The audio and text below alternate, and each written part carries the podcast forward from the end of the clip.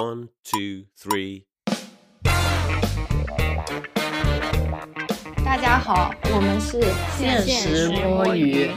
好，各位听众朋友们，大家好。我们今天呢，想来聊一个运动主题，因为最近还是有一些运动主题的瓜，大家可能多多少少有吃到。呃，我们今天就不专业的来聊一下国球乒乓的一个发展，大家现在对它的一个印象，以及对它未来的一个期望。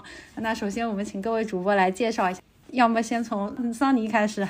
大家好，对运动一窍不通的桑尼又来了。在我一窍不通的运动的认知里面，乒乓还是存在感比较强的。因为我基本上看运动、看体育大赛都是看奥运会嘛，所以基本上我印象里就是之前的时候，我国的乒乓球赛还是可以完虐其他国家，轻松夺冠的。只是到了最近的时候，我怎么感觉也有一些示威的迹象，就有一种逐渐走下神坛的感觉。这就是我印象中的乒乓。最开始看比赛的时候，我们都是保持全胜战绩的嘛。那要不要介绍一下你的乒乓球观赛史？我的观赛史，我能想起来的可能是 零八奥运会吧。零八奥运会，你太狠了吧？那你要怎样啊？可能有些听众还没有出生。那不好意思了，各位听众，如果你没有出生在那个时代，只能告诉你那个时候做体育粉有多么的幸福。我那个时候的感觉就是，我国乒乓球运动员个个都有夺冠的实力，别的国家没有办法和中国进行 PK，基本上就是就是好像你要在国内排一排，看看是是你还是你的队友，就这种感觉。醒醒吧，看看现实吧，不要活在十几年前的美梦中了。我对中国乒乓的印象就是王浩的三亚王，当时有一个就不 Q 名字的高中同学，天天在我那边，新能王浩又拿亚军，然后对我我应该这三届的他拿亚军的比赛都看了，所以印象非常深刻。然后另外还有一个印象，对，被骂死还输给一个韩国人，我印象是不是啊？柳成敏人生唯一高光奥运冠军，就是王浩让给他的是吧？也不能这么说，不能这么说，人家自己拼出来的。还有一个印象就是，真的乒乓就是国球运动，因为我家客厅里就放了一张乒乓桌，然后我爸就超爱打乒乓，他还买了那个乒乓的发球机，但是我一点点都不感兴趣，也不会。哇，学姐这个家庭氛围太浓郁了。即使如此，我自己对乒乓也是就不会，只会发球接两下，连那个叫什么抽球都不会，就这么一个水平嘛。啊，另外我还比较喜欢二次元的那个乒乓作品。有一个角色就是很能代表我对中国乒乓的印象，就是它里面有一个什么中国来的高手，然后说是中国省队的，但是来了他们学校就非常厉害。这个人叫孔文革，就据说原型是那个孔令辉和马文革。对，后面可以让你们有有机会展开，可以介绍一下这两个人物。反正这个作品代表就是在外人眼里，至少有一段时期就觉得中国什么省队队员出去都是那种很牛的。就马文革跟孔令辉在我们邓超导演的《中国乒乓这绝地反击》里面也出现了。等一下，我们也可以再讲一讲。下面有请七仔来介绍一下。七仔对乒乓的初印象应该是从童年开始看的各种各样比赛，但是本场我应该是一个混乱邪恶的立场。我对乒乓的现印象应该就是一群下头男，以及整天拿着一些伪光正的狗屁包装包装下的一群。已经开始骂了，能不能把你的粉转黑的路程先从粉讲起吧，铺垫一下，不然你的这个心态很难立起来。粉转黑这个路程呢，其实因为我是十年前搞过胖球圈的。在粉圈形成这一套什么伪光正啊，什么只有运动员才能让升国旗，什么娱乐明星就露到一无是处，都他妈是我以前混的那个圈子搞出来的话术，你知道吗？那群大粉后来就被斗倒了嘛，他们还被起了一群黑称叫执政党，就是不仅把自己粉的那群人包装的伪光正，还把粉跟正主捆绑包装成那种既一言堂又伪光正的一种存在，所以被大家黑称叫做执政党。所以我的意思就是，我觉得整个群体都是这样，就是。包着一层画皮，然后其他都很下头，然后里面有很多乱七八糟的交易，不管是为了个人，还是为了私心，还是为了一些很 low 的事情。就是你要逐渐的去了解到乒乓里面的个体的人的一些发生的事情，以及他们，比如说省队、国家队啊，然后各个俱乐部啊、协会之间的利益关系啊，然后包括他们一些晋升通道啊，或者一些名额争取上的一些分配的机制啊，或者最后一些利益达成的关系啊，还是挺一地鸡毛的，然后就迅速下头。虽然他们所有人都在口上喊着我们是升国旗、为国争光，就根本不是那么一回事。怎么说呢？我我就是很一个很伤痛的浅粉过来回踩讲的一些话了。我的妈呀！好好好，到时候让七仔多多从批判的视角来看一下这个国球乒乓为什么走到了这一步，为什么给大家带去了伤痛。嗯，三个字嘛，刘国梁嘛。太快太快。好好，本期这个主播 C K 我也来讲一下我印象中的一个乒乓。我小时候看乒乓也是被大人带着看的，然后就像刚刚学姐讲到说，她家里有一张乒乓球桌，我家里曾经客厅也是有一张乒乓球桌的。就是我我觉得乒乓的确是在我们那个年代，就是呃群众普及率应该是最高的，就是我们小时候。看大人基本上都都会打乒乓，然后学校都会有乒乓球台啊。那我其实看比赛，我可能从邓亚萍时代就开始看了，但我正儿八经的可能开始非常投入的呃了解乒乓。其实我不是看男运动员，我我是喜欢女运动员，就是我非常喜欢张怡宁。然后我我我小时候还给她写过信之类的，对，呃，写到什么天坛公寓，当然是不可能有人回信的之类的，对。所以因为这个契机吧，后面呃应该是呃差不多从零五年开始，我我会关注。乒乓更多一点，然后呃那个时候开始也陆陆续续在搞一些这种直通赛啊，呃就是来竞争这个能够上世乒赛的一些名额。那我可以说一下，就一路看马龙从啊应该是直通不来梅是怎么直通出来，到最后真的里约拿冠军，然后没想到东京竟然还能冠拿冠军，然后没想到竟然大概率还要去巴黎。这刚刚大家都讲到了对乒乓球的一个印象嘛，那接下来我们就先简单聊一聊，就在你的印象中，乒乓球是怎么样成为国球的？我先讲一下啊，我记得它和国球绑上关系，其实最早应该是因为乒乓外交吧，就是那个时候中美可能我历史也太差了，讲错了不要怪我。大约在尼克松访华的那一段时间，就是中美关系重新进入正常化的那个阶段中，我们乒乓球代表团接见和拜访这样的一个过程，就是它应该是通过乒乓球这样一个运动的形式来拉近两个国家的这个距离嘛，让它不仅仅是一个政治互访这样子。的概念，然后这个东西也写到了我们教科书里，那你很自然的就把乒乓球作为中国的一个形象，就像大熊猫一样，它就被捧到了一个像是国球这样的高度。后来其实你你还可以看到，在许多的这种电影作品里面，如果要描写一些亚洲人的刻板印象，就像刚才学姐讲她那个漫画里面，其实在一些这个呃早期的好莱坞的电影里面，除了中国功夫以外，他们也会去讲什么中国人什么炒菜大妈乒乓球也都打得很厉害，巴拉巴拉这种之类的。啊，这个可能是就乒乓球成为国球这样一个标签的，在我这里的原因之一吧。好吧，就是对刚刚其实桑尼讲的那个乒乓外交嘛，它是差不多一九七一年的时候，我国的乒乓球队运动员出去比赛，然后有个美国选手就是意外的上了我们的那个班车，后面就以此为契机，就小球推动大球，促进了两国的这个友谊，包括中美的一些关系。所以这个乒乓外交对于我我国的历史来说还是非常重要的，包括在什么乒乓球博物馆啊、WTT 的一些这种展示馆里面都会有这一段的存在。直至现在项目发展也有了一些新的。这种篇章，请大家来聊一聊，就你们现在对于乒乓球这个发展有什么样的一些认知？它在年轻人中是否还受欢迎？从我来讲，我会觉得就是说，乒乓球这项运动其实一直会提到一个问题，就是说它的观赏性的问题嘛。呃，因为它毕竟是很小的球，呃，虽然就是国际乒联也在改革，一方面改革说是呃为了呃去打破中国队的技术垄断的优势，让这个竞争更加激烈一点，让中国队不再去垄断各种金牌。然后另外一方面也是说为了提升它的观赏性。但是的确啊，呃，如果你现场看球的话，因为那个小白球真的是很小的，然后它就不不会像我们的地上乒乓。球就是网球，或者是一些其他他的羽毛球啊之类的，可能观赏性上会更更更强一点。就是我整体感觉现在年轻人其实真正参与这项运动会比较少一点，更多的喜欢那种商业化更成功的，像足球、篮球啊等等的这样子的一些大球运动。当然，就是刘国梁等等为此也做了很多的一些努力嘛，然后也是应用了一些所谓的明星效应。印象比较深的还是这里约里约前后或者说伦敦前后都拿到了很好的成绩，然后也造了一些明星嘛。比方说像张继科啊等等的，我们待会儿可以再展开讲讲。然后通过这样子的一些明星效应，然后推动这些明星去上综艺，吸引更多人吧。但是其实吸引到的这些人，可能更多的也是去追现场的比赛，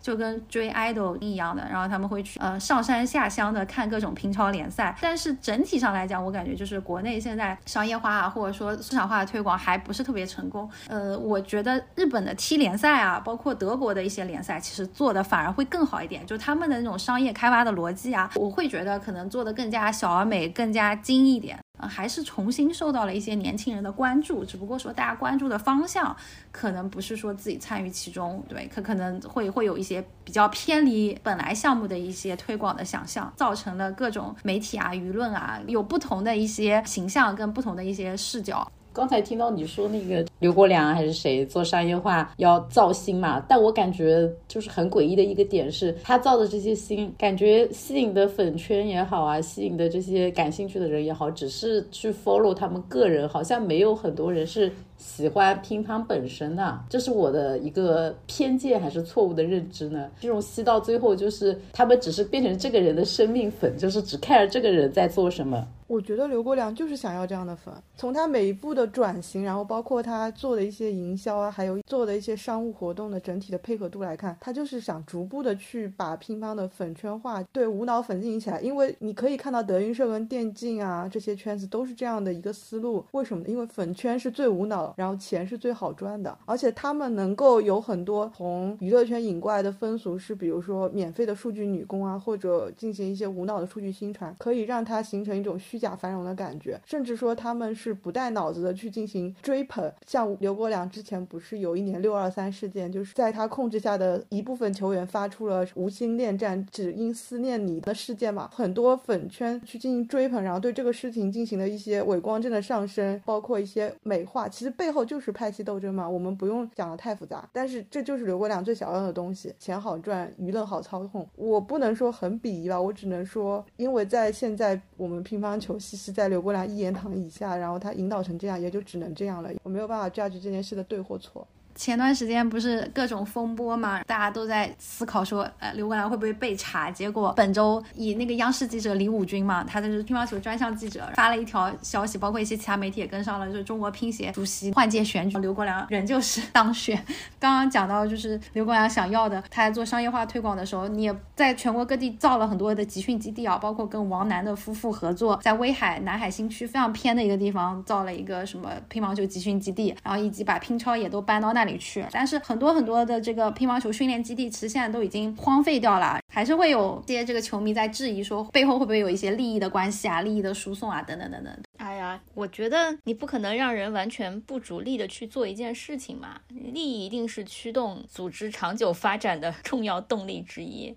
我觉得 C K 老师没有把这个事情讲透，就是我们讲的利益是希望，如果能够把乒乓这件运动做起来的话，最理想的目标是像美国的 N B A 一样，是一个整个行业都在受益，大家都能吃到蛋糕的全盘商业化，而不是像刘国梁一样，一个是非常短视的把粉丝群体往粉圈化进行转化，其实伤了很多纯看球的老球迷的心。然后另一个就是他做的各种基地啊，包括一些赛事啊，包括一些选拔的事情的话，其实。是内部的一些利益分配的不均，就是满足了一部分的人的利益，而且伤的最深的就是像我们现在看到乒乓球男队的梯队建设。对，然后我顺便还想讲一下，就是有一个问题，虽然我已经就是很久不在圈子里了，但是我一直都是觉得可能是类似于洗脑包的东西，但是也可能是我的一家之言，就是关于小球改大球这个事情。其实细究下来有两波比较大的嘛，一波是直接小球改大球，把尺寸改了，加了几毫米，然后另一。一次是直接把材料改了，两次的改的伤的比较多。第一批就是伤了以刘国梁为代表的一批以算球和前三板著称的这种精细化的小球式运动员。然后第二批的话伤的比较重的就是更加吃体力和吃年轻饭的一批运动员。比如说张继科在第二次改球之后，他的腰伤什么都加重了更多，当然跟他本人的素质也有关系，战绩是光速下滑了。但是我一直觉得这个问题就是国际乒联它是一个外国人画事的这么一个组织，我不明白为什么。什么？我们在长久占据垄断优势运动里面，我们一直没有在国际的乒联里面拿到一定的话事权，然后任由一个外国人在那边说我们要小球改大球。他其实改完的目的说法是说让大家，比如说乒乓球运动员对峙只是在一个台前的一些，然后前三板的一些呃高速旋转或者一些精细计算的东西，而你改成大球以及改完材料之后是增加了相持，就是前三板以后的这个板数，大家跑动的范围也会增加到更大，甚至你看到很。多现在一些精彩回合的话，它是会跑到一些接近了尾板的一些位置的。然后说法是让它越来越像，就是从 table tennis 变成 tennis 的感觉，更加像网球这种，让大家看得更清楚。但是真的就是大家想要的吗？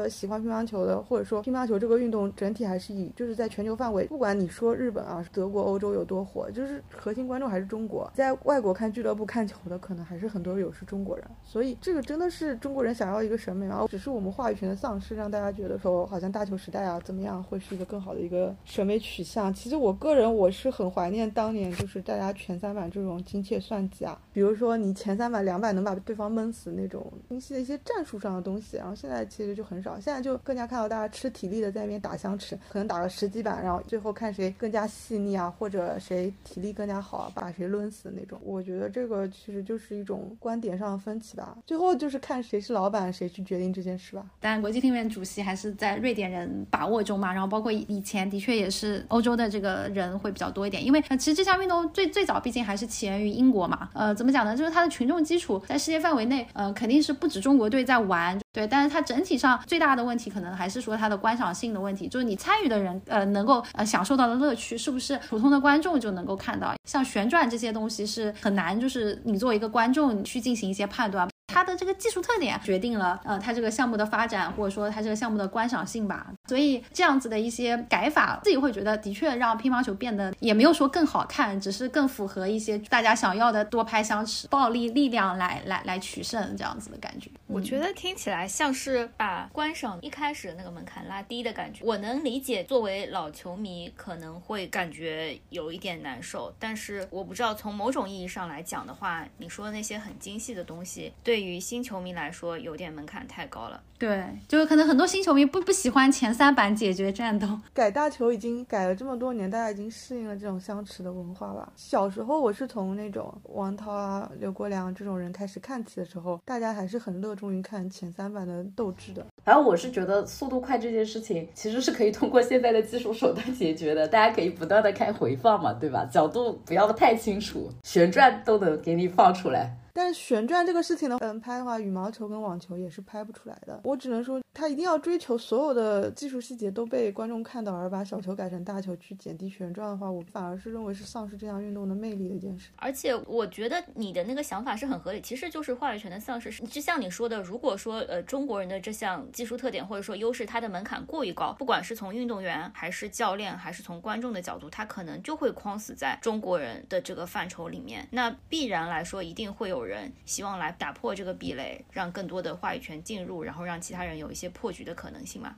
对，其实已经二三十年，就是中国人锁死到外国人没有什么人想看了。可能某些人就来说什么国外还有很多人欢迎，就是他们在国外欢迎的程度，可能就像我们中国人有些人喜欢看击剑跟冰球之类的那种感觉。人数在崛起，但是基数非常小，绝对的受众都是来自于中国。就是这个可以从各种的国际赛事里面，赞助商去看一些国际赛事，这些海外赛事赛的话，你看看台上观众的国籍的构成，你就会知道绝大多数都是中国观众。我就觉得这个锁死了，已经不起外国观众的兴趣，大家就放弃吧。都想补充一点，就是我说乒乓球这个运动，它的绝大统治力的群众基础构成就是中国人，这个并没有什么不好。我就觉得这个民族自信要建立起来。为什么老是要追求一个运动要全民看呢？美国人只看棒球跟橄榄球，他也没有追求让推广到全球啊。就是我们自己看，但是我们能把它商业化搞好，所有去搞这个运动跟看这个运动的人都获得快乐跟利益，这不是很好一件事情吗？就是接受现实，顺便把那国际拼写的老外给撸下来就好了呀。就自娱自乐就好了，对吧？不需要他们。我觉得大家就是追求什么，老是要追求就是走向全球这个想法。我给你讲，不走向全球，我们年轻人是不看的。你看乒乓，现在年轻人会看吗？也不看呀，宁可去看 NBA 呀。大家就是这么崇洋媚外。我觉得就是因为乒乓球这种室内的特点嘛，就是在疫情期间，其实你可能很多室外的活动你进行不了，但你在室内还是可以，只要家里有乒乓桌，地下室有乒乓桌，你就可以打球嘛。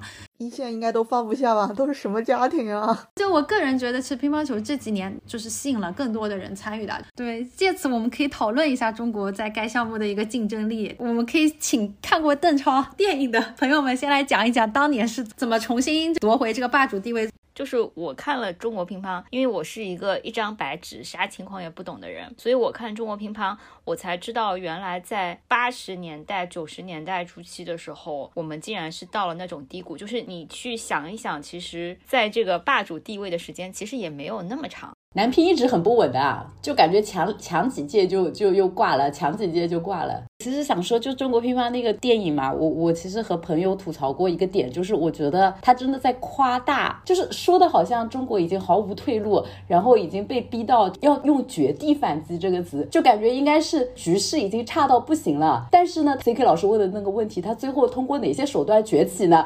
你看，很不 make sense 的这一点就在于，其实他的人才储备很充裕的，他只要不在国家队，他放眼全国省队的范围内，选一些就是针对。欧洲那边人的技术特点的人，然后秘密练个几个月，其实就成了。你感觉也没有很，你对比一下中国男足啊，你就感觉这个绝地反击其实也没有那么绝地，获胜的因素都在。它其实就是需要时间调整、适应新的规则和技术特点，以及材料上的空缺，就根本不是人才机制的问题。我觉得人才体制的问题才是真正的问题。这个电影其实它也蛮难讲的，它很难去讲这个什么体制啊什么问题，它只能非常隐晦的聊。到一点点嘛，就是讲他当时没赢，然后过来查他的时候，对对对说自言一下就把这个问题解决了，然后具体怎么解决这个材料的也没细讲，反正过了一段时间材料就运来了。不是，我就想说，这根本没有真正的我们被卡脖子的东西那么绝望，比如芯片啊，比如人才储备绝望的中国男足。哎，我我这么说，C K 老师可能不同意啊，就在我看来就是无病呻吟，就其实状况还是挺好的，也不是无病呻吟。我不知道那个时候有没有什么历史的原因或者是体制原因，就是他。没拍出来，或者是怎么样？但是我觉得这个电影看完，就是像我和学姐这种完全不了解情况的人看完，就感觉有点莫名其妙。因为它最后落在的点就在于，只要你比别人多十倍努力，什么中国人民是这个世界上最勤奋的民族，所以我们就赢了。对啊，然后赢也是从第三名变成了冠军，觉得也没有很惨，就之前输也没有很惨啊，也不是倒数啊。就是我们只要在别人吃早饭的时候练习，在别人喝下午茶的时候练习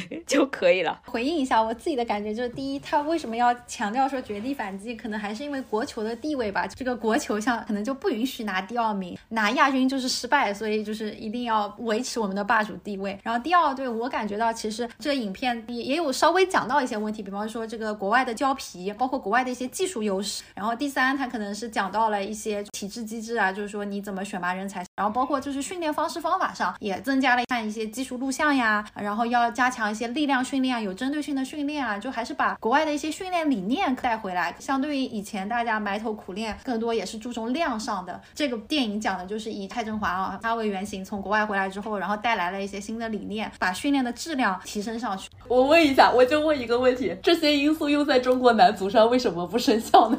因为中国男足不能吃苦，中国男足连人才都没有，人才技术都没有。没有学姐就想得出这个结论，我告诉你，没准就是因为他们在喝下午茶。但是讲到这个就很有意思，因为其实我国女队其实一直成绩是更好的嘛，就是男性面临的挑战。因为中国女人更能吃苦。这个我要说回来，这个是因为刘国梁手伸不进去。今天的结论就是一切都是刘国梁的错。就一方面是这样的，就是说男线其实技术的这种挑战会更大，然后女线的话更多是可能去学男线的一些技术优势。看现在国乒，其实世界前十里面，我们的选手的比例男生就会比女生少很多，而且目前其实国乒男线丢掉的冠军是越来越多了的，可能因为男性面临着欧洲啊等地的一些冲击也会更大一点。我突然觉得他这个位子每天还挺有技术含量的，搞跟跨国公司似的。对，经营就把一个项目怎么搞好嘛，这件事情的确是的。你既要有技术上的分析，又要有人才上的分析，对队伍的管理，然后可能还涉及到后勤保障，然后包括你要研究对手，真的是跟开公司一样。我理解教练嘛，我其实说的不是说他具体不仅仅是像运营一个公司一样，他还要去考虑什么，我们我们怎么样去制造生态，怎么样去搞国际大赛。但是你反过来想，那个羽毛球的那个叫什么李永波，然后跳水队的周苏红也在做差不多的事。每一个领导到这个位置都要做。没有，just 觉得他们的工作也蛮有意思，不是只是吃早饭和喝下午茶的时候让大家去跑圈。其实包括乒乓球也发了很多科研论文的呀。胶水是怎么制成的？不好意思，我刚刚看完那个电影有点发疯，那个电影巨搞笑。前面跟要演刑侦剧一样，我感觉邓超马上要破案了，马上说真相只有一个了。我因为他穿的大背头，穿的跟一个侦探一样，走在巴黎还是哪里的小巷里。这个真的要讲讲，就是蔡振华蔡导他的形象的确是这样的。当年我觉得他也还是挺吸粉的，就是他做做场外嘛，就是我们也不仅仅关注场上的选手，还是会关注教练。看到蔡振华坐在场外，就觉得哇，这个教练还是很有气质的。后面变成了我们刘国梁不懂球的胖子。对，这个电影还蛮有意思的。我妈说这都是特型演员嘛，因为你很明显的看到了他找的那些演员演的是谁，除了许魏洲，我不知道为什么许魏洲出现在了这个电影里，还是一个我不太能认得出来的许魏洲。因为他曾经为了拍其他的电影苦练乒乓技术，是不是？我以为你要说除了邓超呢，因为邓超跟那个要找的一个选手打比赛嘛，那几球打的真的是 我都觉得差。邓超最近发了一个视频，还说自己苦练混双技术，左右手同时开弓嘞。好，大家最后要不要提名一下你？你们有没有非常关注的外协选手啊？展望一下巴黎的成绩。我先问一下，什么是外协选手？问题都听不懂。这样，因为毕竟还是有那个中华台北啊、中国香港啊、中国澳门啊，就所以就叫外协，对拼协的选手，对啊，就包括中国籍的去国外打比赛的，对不对？或者说转籍去张本智和。我们小摩托果然真的是不愧是顶流，可以可以可以。什么小摩托？小摩托，我只能想到另一个。有什么看不起张本智和？张本智和最大的优点不改年龄就已经秒杀了，秒杀了一众国内乒乓球运动员。哎，我问乒乓球运动员改年龄的点到底在于什么？到底要改大还是改小啊？因为他们都是从小开始打的，然后你打的时候，比如说你有什么十四岁以下组、十六到十八岁组，你懂了？就是呃改小了。特别是你想，如果是你是一个十六岁的人，然后你改成十四岁，然后去那边跟一些一二年级的人打，那岂不是吊打？这不就是虐打小学生吗？这种对，然后打完拿一个冠军，你的晋升到省队、晋升到国家队的勋章没有不改。我给你讲两个，给你讲三个不改年龄的：王浩、张继科、马龙。剩下请大家都往改的方面猜。C K 老师反驳一下。我说像樊振东这种也不可能改，但是现在可能比较有改年龄风波的，就是王楚钦嘛。对我就是好不怕死啊，到时候王楚钦粉丝来冲我。樊振东主要是他真的是打出来太小了，就是真天才，就是不用改也能打出来，就是你不行你才改小去吊打小学生。改年龄这个事情呢，虽然很普遍，但是也不是瞎改的，大家不用想这么离谱。因为每个运动员去打的时候还是要测骨龄的，所以你最多只能改两岁。比如说像我们著名的王楚钦同学，他就跟四字比较像，是九八改零零。我只想改一年，可以吗？也可以，就是你最大的 maximum 就只能改两年。没有没有，我说我啊，你改呀。还有一个点就是，你看到改年龄怎么看呢？就是有很多人他改完之后，因为你骨龄的这个测的时候，你最大的那个 range 就是你只能往一月份改。一些改年。龄小技巧，这怎么解释不了啊？对你改一月的时候是最能够跟骨龄，然后就是这个容错空间最大的。所以你看到很多运动员，如果是一月份的话，他的改年龄疑问就会扩大到百分之九十。真的，一月份生的人洗不清了，已经也有真的一月份生的，但是比较少，我忘了有的有的。七仔 提供了一些小技巧让你辨认改年龄，在我看来，就的确是你能够在小的时候能够得到更多的资源支持，包括我我国像国乒培养人的逻辑，有的时候他是。看好你会给你堆一堆的资源，就是也有皇族是不是？啊，不会，我觉得还是挺公平的，还是要打出来的。就是你打的不好，就不会给你机会了呀。所以就是像张继科、马龙这一批，他们就是真的没改年龄打上来，就证明他们最后还是实力最硬，能够站上顶点嘛。就是讲了为什么外协选手不用改年龄，因为人家竞争少呀。很多人就是把那个乒乓球比赛当成他的副职，可能下班了过来打一场比赛。但是我们这边为什么要改年龄？是因为很多人是把它当成一个全职的职业，小学开始层层的进阶去打。那我就是要改年龄，去保证我在每一次的，比如说省队选拔或者什么国家队集训选拔里面能够获得优势的晋升啊。就是每一个年龄节点很重要。我记得之前的说法是十六岁都升不上二队，可能你。这辈子都升不上去了，那不就跟我国公务员体系一样，有点这个意思吧？改年龄这件事情是中国体育圈普遍存在的，包括羽毛球，包括足球，就都有。对，的确就是外协的话，生态会更友好一点，然后可能更多人打乒乓也不是生活的全部吧。我觉得张本智和有一点我还是很佩服他的，就是他他去读了那个早稻田大学之后，以以此为契机吧，然后要追求独立，包括他就自己搬出来住啊，他去欧洲打联赛，他觉得说生活不能只有乒乓球嘛，还是需要有外面的一些独立的那种呃精神，然后反馈在乒乓球上，这个其实就会对。对比我国的选手，目前还是以举国体，然后这些选手日常出行啊什么的，打比赛啊都有一堆浩浩荡荡的后勤人员。哎，我只想问，那他们怎么有时间去赌博的？就是被压得太死了。他除了乒乓球以外的世界，可能要寻求刺激，就是对，就是这些嘛。那我们就对对对收回来讲嘛，因为刚刚其实也讲到了，就是有一些教练的形象，就是也也备受关注嘛。那我们选手这一块，就很多选手呃退役之后成为了教练嘛，像我们现在著名的马林同学，就是在场外指导，就每次给大家一种快要撅过去了，心理素质不太行的一个形象。然后这一趴就可以大家来讲讲，就你们印象中比较深的一些这个选手的形象。我印象最深的肯定是张怡宁，就我感觉就是她的整个形象，还有当时比赛的记录，就是都很无敌，好像后面也没有什么负面嘛，对吧？反正我是不知道的。张怡宁还有一些冷脸大魔王的 GL 像 CP 视频。张怡宁跟陈启谈过恋爱，然后被他妈拆了，然后忍痛嫁了一个大他十几岁的新加坡富商，这个算黑料吧？这不算黑料吧？这个算虐粉料吧？就是他退役之后还是有在之前什么世界乒乓球学院啊，也包括也去什么美国进修过嘛，也是那种奥运冠军的那种进修班一样的。然后他整体的生活还是比较 love and peace 的，就是然后也不怎么太过于出来，可能同比像王楠就比较高调的在做一些什么国球社啊，还是不太一样一点。学姐，你竟然不不提名张。张继科吗？你现在哦，还有就是张继科嘛，就是他给我的印象就是有一个我最喜欢的综综艺节目，就是他跟他爹是不是当时他，对对对对对，他跟他爹参加是吧？嗯，当时就觉得不如不如另一个好呃，我不知道是同一个节目还是另一个节目，我觉得观感就还是刘翔给我比较好。我就对比之下，我不是现在这个马后炮，我当时就觉得看起来刘翔素质高一点。我我大概知道你的，我觉得他们因为都是去参加很多综艺的这种退役运动员嘛，嗯，我觉得刘翔就有一种敬业的赚钱，然后张继科就有一种黑脸赚钱的感觉。而且刘翔给人就是，哎呀，我这样吹刘翔也不太好吧？万一他后面被刘翔被骂的还少吗？不拉踩了，就踩张继科吧，我不用拉了。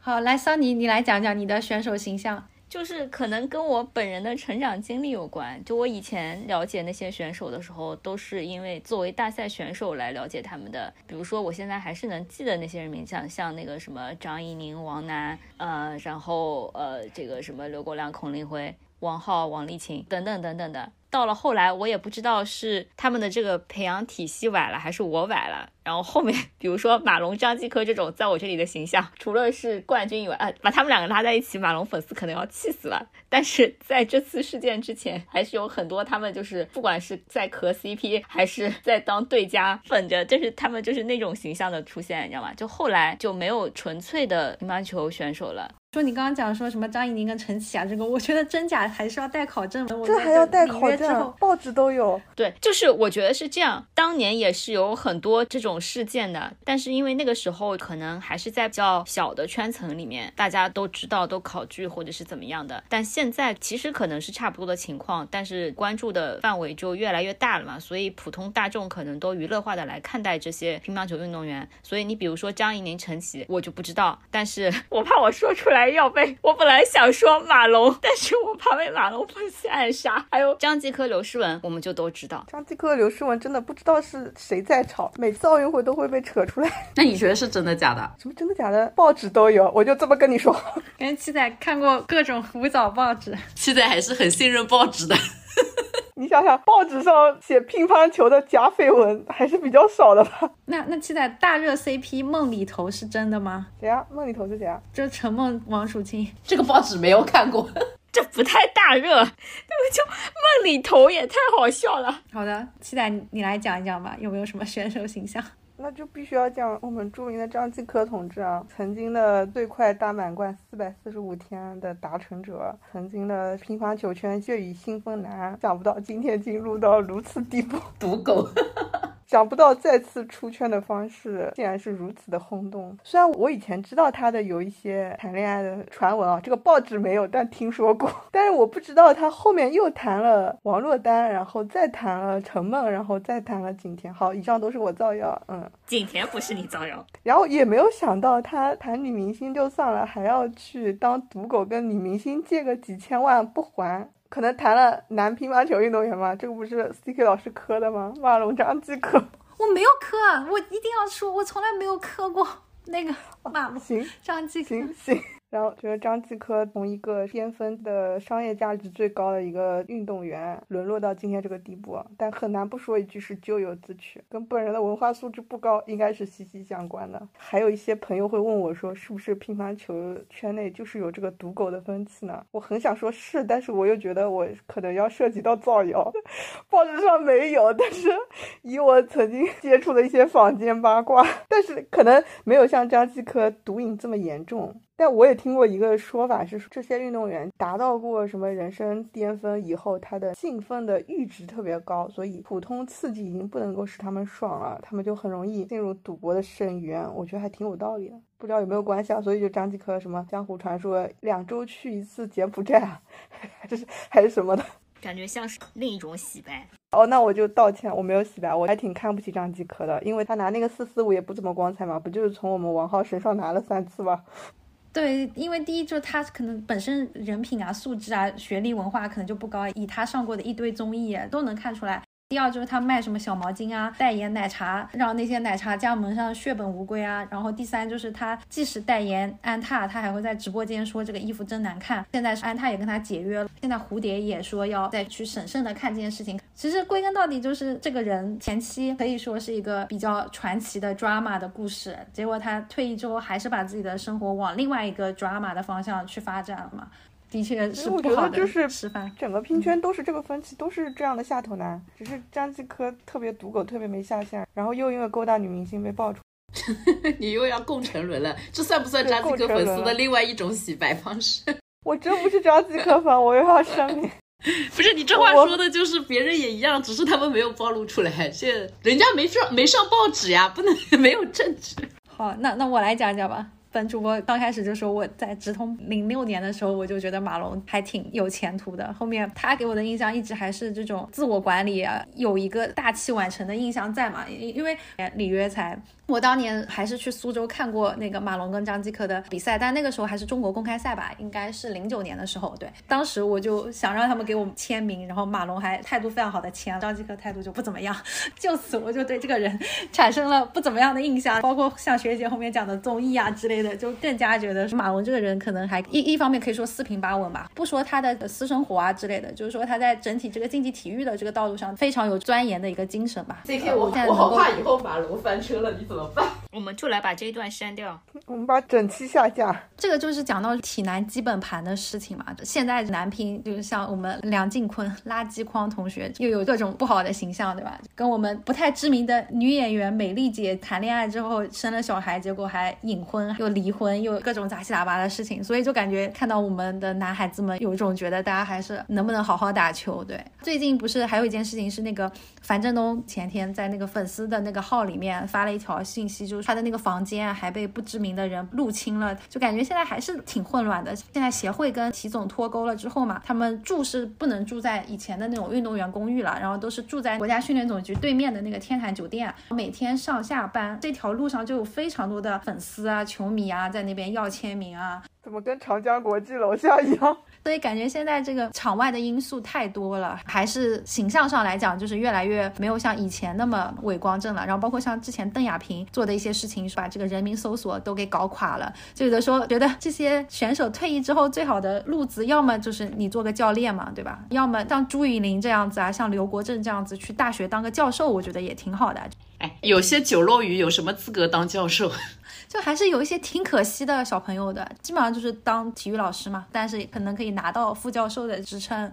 当然，就能拿一个世界冠军退役有保障就已经很不错了。真正的能拿到奥运冠军级别的还是很少。我们乒乓球队还是非常搞特殊化的，我们出去打比赛只有奥运冠军才能公务舱，然后其他的人都只能坐经济舱。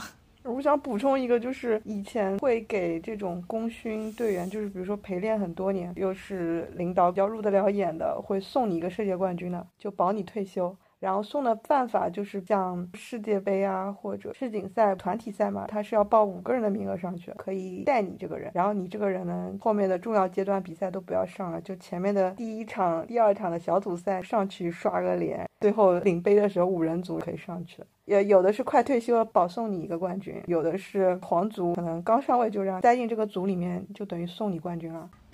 说到这里的话，我再补充一下，C 老师不是说。张本智和有自己其他生活吗？其实我们拼圈男的，他们也不是只有比赛跟训练。还要去陪领导吃饭，陪领导打球，生活很丰富的，知道吗？特别是我们知道早十年乒乓球很火的呀，很多那个乡镇土老板，各种中年男人，体制内、体制外的都好乒乓球这一口的。其实中国乒乓里面是不是也提到一个桥段，就是说邓超去拉一个赞助的时候，让运动员去干嘛？就感觉也有暗暗的戳了一下这件事，但也没有展开讲。啊，我觉得他讲的还挺明显的，他反复的 call 了这件事情，而且他并不是以一个不好的角度来讲的，我怎么觉得？可能也不算差吧，我觉得对他们来说，接触很多土老板，可能土老板一开心送他一套房了，已经。好了好了，我们下一个趴是什么？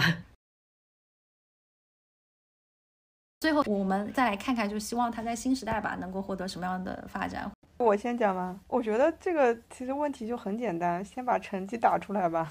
现在都已经进入要为各种冠军比赛的名额跟排名布阵担忧的时刻了。先把成绩打出来，先把梯队培养好吧，就不要老想着商业化了。商业化只能引来一群莫名其妙的粉丝，有什么意思呢？对啊，我觉得就这样很简单。你你说马龙要打到巴黎，你让你让他再打四年吗？那马龙要打到五十岁吗？也太惨了吧！哎，也挺好，就跟哎，等一下，他再打四年就五十了吗？有这么快吗？就是每一届奥运都说的好像他是最后一年老骥伏枥一样，结果又能再打四年，我就觉得太强撑了。哎，乒乓运动员年纪最大的目前参加奥运会的记录是多少？四十几嘛？你不要跟老瓦那种比，一个是因为国外没有人才了，另一个是老瓦欠了赌债。怎么这么 global 的吗？这是全球趋势。但是中国如果让马龙打到五十的话，可能也是我们跟国外一样后继无人了，也要接受我们会被张本智和 虐菜虐到死。人家总是有小嫩草打你的，对吧？我觉得从普通观众的角度来讲的话，不会看得这么长远，就是在想什么梯队建设啊。马龙打这么久，下面的人没有打上来，就对我们而言，就是谁能打得赢，谁去打就行。如果马龙真的能打到五十岁还在打，还能出成绩的话，那不失为中国的费德勒。马龙打到五十是说我们已经没有比马龙更好的选择了，但是国外有呀。那我们也可以跟别的项目一样买进国外的运动员，把张本智和买回来。哎，这不是很正常？现在这个情况下，看到 C K 老师可能已经气死，不知道我们在聊什么鬼。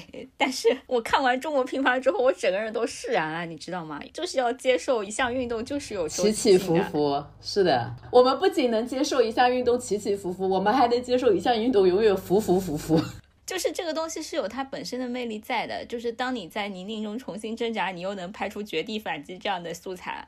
就是一轮循环嘛，对吧？啊，张本智和有什么不好重新引回来的？他们那个俞灏明演的那个人，不是也是在巴黎重新叫回来打的吗？虽然没打赢，没关系，我们新时代大家的心胸变得更宽广一些嘛，国籍也是可以改来改去的。那就是胡说什么？呃，犯法了，犯法了。就是呃，有有规定的，就是你如果要转国籍，你可能都要等个四五年之后才能打。就像林孝俊为什么规划回来还是不能上北京冬奥？我们是举个例子，不是真的说要买张本。然后我那我最后提一句吧，我觉得其实张本的妹妹比他更厉害。张本所以买他妹妹其实比女乒还可以啦，女乒暂时不需要。不是这部电影不应该叫《中国乒乓之绝地反击》，应该叫《中国男乒之绝地反击》，对不对？这又要打拳了，要打拳，我也觉得。为什么中国男乒就要用中国乒乓呢？你看女排就用了女排，没有说中国排球吧，对不对？说的对，说的我也想打拳了。那你叫《中国男乒之绝地反击》，他们又说为什么只拍男乒？他这个电影里面还是讲到一些女乒的，因为女乒一直就是在 封顶，他也是这么讲的嘛。电影里面塑造的形象就是女乒是大魔王。哎，开玩笑，开玩笑，扯远了，回来，回来。好的，那学姐你来讲一讲吧。就是我觉得再经历一次绝地反击也挺好的，就跌到底吧，不破不立，对不对？不是，我是心态很 peace 的，也没事，就是重新起步嘛，对不对？我非常同意的一点就是跟我开头说一样，不要再给乒乓球套上什么国球啊、伪光正这种外衣了，就是让运动回归运动吧，差也能接受嘛，所以就心态上不会有那么多强烈的民族情感，我觉得挺好的。我是这样，当我们在讲，在一个比较冷静客观的状态下去讲的时候，一定是这个心态。当然，我可以理解说，从运动员本身的角度来讲，或者说我们甚至在看一场具体比赛的时候，如果你看到输给了小日子、小棒子，大家会非常难受。但这种东西，你放到一个更长远的全局的环境里面去看的话，它确实就是一个起起伏伏啊。对经济长周期来看，一时的亏损不是亏损。当然，我们没有唱衰的意思。如果它还能苟住，那也不失为一部好剧。也有可能就是我们乒乓差了，我们别的补回来，我们篮球打败了美国。那还是乒乓不要差吧，那个感觉好像梦里吧。先基因改造，sorry。我觉得是这样，就是新时代，我们是没必要再给运动员背上什么只能拿冠军不能拿亚军这些期望，还是希望我们能够体育通过我们技术是我们强势的项目，更多的就是世界交流啊，友好啊。把这个项目的乐趣让更多的人能参与到吧，因为我还是比较担忧这个项目本身年轻人会不会喜欢。最最有效的方法还是希望能更多人能够去实地的参加乒乓球活动。又要讲一句，我甚至怀疑参与人数下降也是刘伯良的洗脑包，为了掩饰自己能力不足导梯队建设失败，一定要说成是因为群众基础变差，所以导致我们人那个。我觉得整体的数量一定是下降的。对，但是这个下降绝对不是一个甩锅的东西。但是我觉得你说从十亿变成一亿，影响你选出其中的十个人来吗？也不一定。最后，我们就来进行一些本期的喊话吧，大家可以猜一下这个德班啊、巴黎的结果。主要是你让我喊，不好意思，本人连德班是什么都不知道，我也不知道，所以我觉得最后就喊话吧，真的预测不了。好的，好的，那就大家最后喊个话吧。那你先吧，学姐。我觉得就是这一期学到了很多无用的知识。其实我周围感觉打乒乓的同事还是挺多的，我还是挺看好乒乓的未来的，加油！毫不走心的喊话，哎，我们有请桑尼。我喊喊《中国乒乓》这个电影吧，就是因为我最近刚刚看了嘛，我觉得这个电影还是值得一看，可以给我们这种完全 对乒乓不了解的人获得一些新的知识，而且呃，你也可以去考据一下它里面的这些人物到底对应的是谁，然后它是纪实的一个拍摄还是有一些加工的，就是这些考据的过程还是蛮快乐的。另外就是这个票房确实是有点惨淡，大家可以为它增加一些点击量，但我不是邓超粉丝，谢谢。你是于白眉粉丝吗？许魏洲，许魏洲在。这个电影里面比他在别的地方要帅一些哦，真的是许魏洲粉，怎么办？我又是黄景瑜粉丝，又是许魏洲粉丝。下一趴，下一趴。好的，来七仔，我没什么好喊话的呀。我觉得这个比赛就是大家不用强行为了一些光环去看它，就是正常看就行了。反正也就那样吧，没什么意思啊。我作为一个退圈回踩的人，我也只能说出这种，我说不出什么好话来，太难了。我们七仔就像是一个退休以后的那个老年人，非常沧桑的吐出一口烟，说现在这代人已经不行了。希望我们以后乒乓球还能再出一个巨星，能吸引期待，再有活力、有动力来关注一下。那我最后来喊话一下，就上海有个乒乓球博物馆嘛，有空有兴趣的话可以去看一看，因为他那边讲了一些乒乓球的历史，还是挺有趣的。因为五月份马上在南非就要开展乒乓球单项的这个世乒赛了嘛，然后我今年的乐趣就是看这个男双这个泡菜坛子伊朗杯能不能收回来，以及巴黎，我觉得我的乐趣也就在于看这个混双的这个金牌到底能不能拿到，抱着一个看乐子的心态吧，看看这两个赛事最后能够获得什么样的结果。希望我们的观众听完本期，如果有什么想要跟我们交流的、点评的呀，都可以在我们的评论区与我们互动留言，就送上一首乒乒乓乓来结束本期的大讨论。谢谢，拜。他的一板正手之前打了个措手不及。我滑步侧身斜拉弧圈打的你没脾气。我迎头一轮爆冲三大板，啪啪啪。我上劈下接左手右攻，你能把我怎么办？横打横拍快播，这都不算稀奇。正交反交、生交长交，这也不是秘密。你想知道流行时尚超级尖端秘密武器？我告诉你，就告诉你。想知道就来看看高手比赛。况且还有男的帅呆，女的清纯可爱。我们聚集就在一年一度的世乒赛，偷着乐吧。这次赛等上海。上海高雅，时尚漂亮，啥人也比不上。阿拉上海男的女的，人人侪是好榜样。外滩金茂人民广场，有吃有喝有白相。我要告诉我，侬不想到外来看乒乓。乒乓乒乓，乒乒乒乓乓，乒乓乒乓乒，乓乒乓乒乓，乒乓乒乓乓，乒乓乒乓乓，乒乓天下无双。大球小球二一十一规则变化快，其实没有实力，根本不怕你改。想独步天下就得什么也不怕。对对对，这次怎么也得让老外认栽。见到老瓦，贼想和他唠唠嗑。抓紧时间交流心得，咱也打到三十多。老有人提柳成敏，说我们俩真较劲。其实我的目标就是冠军，管他爱谁谁。说到冠军谁不想？不能老是无冕之王，不老天天全看着，不能再叫他们失望。